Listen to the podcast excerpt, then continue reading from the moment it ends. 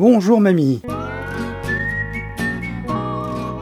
Bonjour et bienvenue dans la cybersécurité expliquée à ma grand-mère, le podcast pour expliquer la cybersécurité à des gens qui n'y comprennent rien.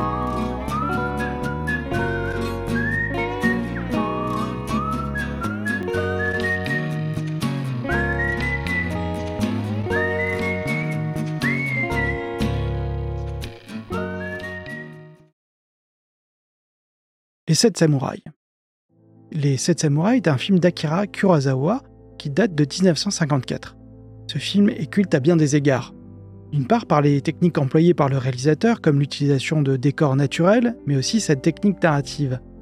C'est un film qui a très largement inspiré d'autres réalisateurs comme Martin Scorsese, mais aussi George Lucas, pour la série des Star Wars. Il avait même pensé un temps donner le rôle d'Obi-Wan Kenobi à Toshiro Mifune, qui est l'acteur principal du film Les Sept Samouraïs.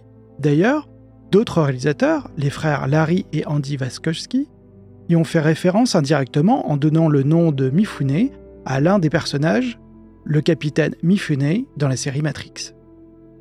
Des années plus tard, armés d'un certain courage et d'une très grande force morale, les frères Larry et Andy Waskowski devinrent les sœurs Lana et Lily Waskowski.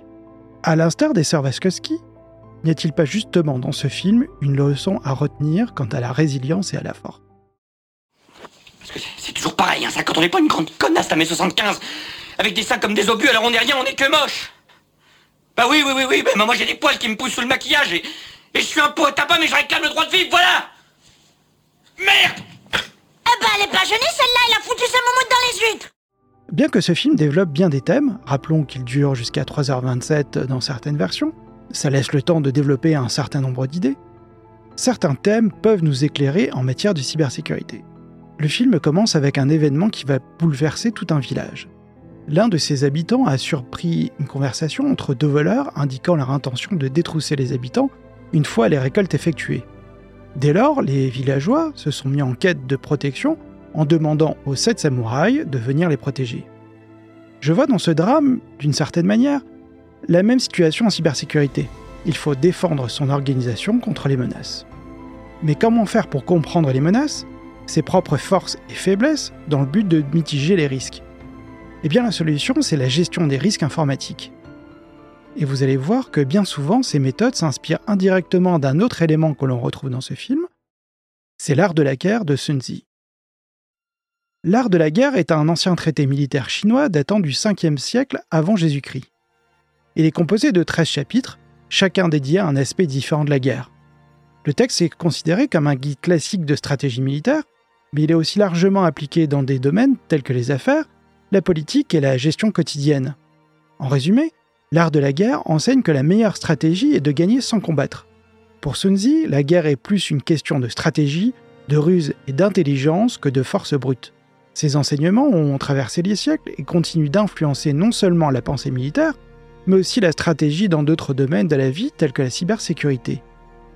Il existe bon nombre de méthodes pour évaluer et traiter les risques informatiques et gagner sans combattre, comme par exemple les BioCRM et ISO 27000, bien que ces deux approches sont convergentes à bien des égards, mais il en existe bien d'autres. En fait, il existe autant de méthodes que de points de vue par rapport aux risques.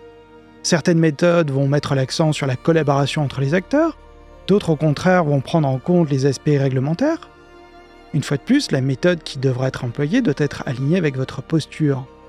Mais je pense que l'une des approches la plus holistique et très certainement la plus complémentaire par rapport au contrôle déjà mis en œuvre est très probablement EBioCRM. La méthode EBioCRM, développée par l'ANSI, est une approche structurée de gestion des risques liés à la sécurité de l'information. Elle se distingue par son accent sur la collaboration et l'implication de multiples acteurs.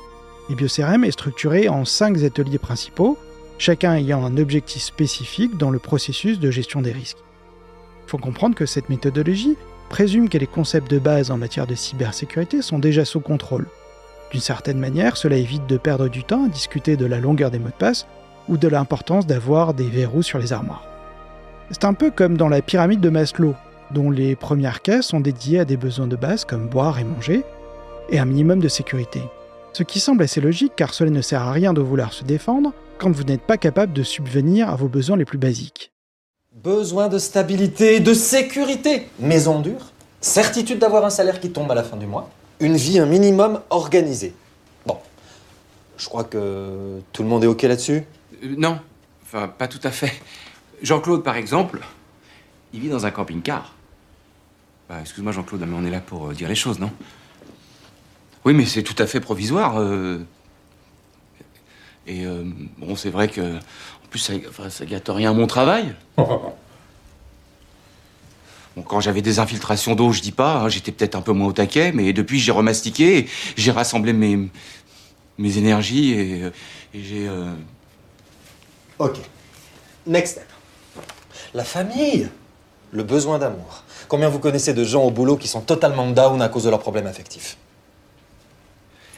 Excusez-moi, mais ce que vous êtes en train de dire là, c'est que bon, un, un individu lambada qui aurait fait une mauvaise année avec des mauvais chiffres, est-ce que ça pourrait être lié au fait euh, qu'il ait perdu sa baraque et que sa femme soit partie avec les gosses? Eh ben, à votre avis, Jean-Claude? La méthode des biocérèmes se base d'une certaine manière sur l'un des chapitres de l'art de la guerre, en particulier celui consacré à la stratégie offensive dans lequel on peut lire. Ne pas se connaître soi-même et ne pas connaître son ennemi, et vous perdrez toutes vos batailles. Se connaître soi-même et ne pas connaître son ennemi, et vous perdrez une bataille sur deux. Se connaître soi-même et connaître son ennemi, et vous gagnerez toutes vos batailles. L'essentiel de la méthode est là. Se connaître, connaître ses forces et ses faiblesses, et surtout connaître son ennemi et son mode opératoire. Pour ce faire, la méthode se décompose en plusieurs ateliers. Les biocRM est donc une méthode d'analyse et de gestion de risques liée à la cybersécurité et se déroule en cinq ateliers, chacun impliquant des acteurs clés avec des rôles et des responsabilités spécifiques. Voici un exemple de ces ateliers et des intervenants impliqués. Atelier numéro 1. Le contexte de sécurité. L'objectif de cet atelier est de définir le contexte de sécurité de l'organisation. C'est une forme de cadrage qui permet d'identifier les missions de l'organisation ainsi que les valeurs métiers, mais aussi le socle de sécurité sur lequel se repose votre posture en matière de cybersécurité, le guide d'hygiène de l'ANSI par exemple. Et pour finir, les événements redoutés, comme par exemple la perte de données ou la perte de clients. Pour réaliser cet atelier, il y a le responsable de la sécurité de l'information, le RSSI, qui guide les discussions. On y trouve aussi les représentants des métiers qui fournissent une vision des enjeux stratégiques de leur point de vue. C'est crucial d'obtenir cette vision des choses, mais aussi de challenger cette vision car il y a un biais qui consiste à tout considérer comme critique à tout moment. Il y a aussi un expert en sécurité IT qui va aider à définir les exigences de sécurité ainsi que le socle déjà mis en œuvre. Atelier numéro 2, l'étude des menaces. L'objectif de cet atelier est d'identifier et de caractériser les menaces. On peut trouver par exemple comme source de menaces un groupe de hackers dont le but sera essentiellement de chiffrer vos données et de demander ensuite une rançon. Un autre exemple peut être la concurrence elle-même, qui cherchera à exfiltrer vos informations les plus confidentielles. Par la suite de cet atelier, on va procéder à des couples, sources des risques et objectifs visés. Par exemple, un groupe de hackers aura très certainement beaucoup de motivation, d'autant plus si vous êtes profitable. Dans la grande majorité des cas, ils auront les ressources nécessaires et sont aussi de plus en plus actifs. Il y a donc une pertinence assez forte sur ce couple. En revanche, si l'on fait le même exercice avec la concurrence, la motivation sera peut-être importante, mais les ressources ne seront peut-être pas au rendez-vous. Sans parler du fait que, en principe, l'espionnage n'est pas l'activité principale de vos concurrents. On pourra donc en conclure que ce couple sera peut-être moins pertinent. Les intervenants sont bien évidemment le RSSI, qui doit identifier et évaluer les sources des menaces, mais aussi le responsable opérationnel qui apporte une connaissance du terrain. Atelier numéro 3. Étude des risques. Cet atelier est une illustration parfaite de la référence faite plus haut à l'art de la guerre et à l'importance de se connaître soi-même tout autant que son ennemi. Cet atelier a pour objectif d'identifier les parties prenantes, les plus vulnérables, et d'établir un scénario stratégique qui représente les chemins d'attaque qu'une source de risque pourrait emprunter pour atteindre son objectif.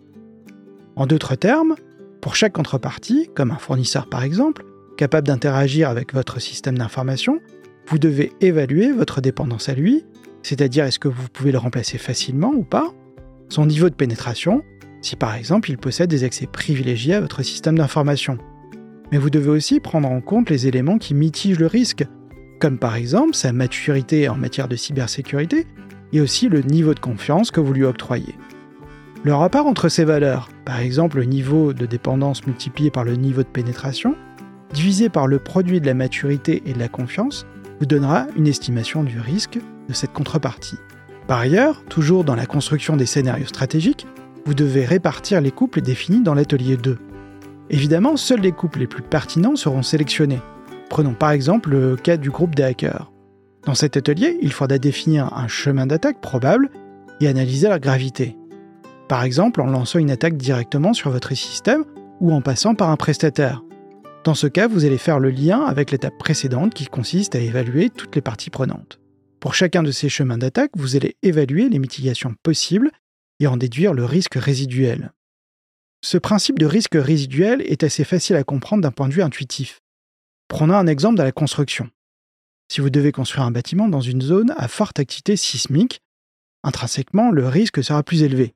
Or, si votre bâtiment prend en compte dès sa conception ce risque, en utilisant une conception parasismique, eh bien ce risque sera mitigé. Il ne restera plus que le risque résiduel.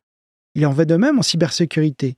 Si vous avez identifié un risque et que vous mettez en place des contre-mesures, vous allez diminuer le risque et obtenir un risque résiduel. Atelier numéro 4, l'élaboration des scénarios opérationnels. C'est un peu la clé de voûte de la méthodologie car vous allez reprendre tous les résultats de tous les ateliers précédents. Dans le cadre de l'étude des fonctions critiques que vous avez définies lors du premier atelier, vous avez défini les menaces internes et externes de votre organisation. Dans l'atelier 4, vous avez la possibilité de définir les scénarios les plus probants et bien évidemment d'en déduire des plans d'action possibles, c'est-à-dire concrètement définir le plan de traitement des risques.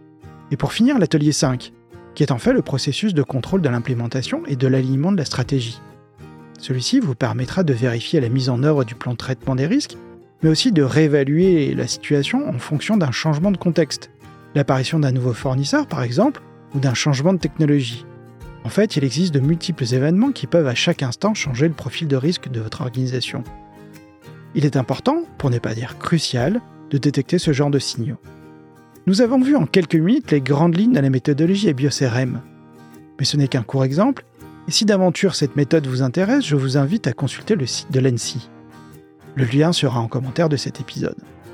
Encore une fois, ce n'est qu'un exemple, il existe de multiples méthodes, et vous devez trouver celle qui conviendra le mieux à votre organisation. Pour terminer avec un petit commentaire sur le film Les 7 samouraïs, comme son nom l'indique, il y a beaucoup de scènes d'arts martiaux japonais. Il existe un concept très important dans ce domaine, le Kikentaichi. Le Kikentaichi est un concept fondamental des arts martiaux japonais, notamment en kendo.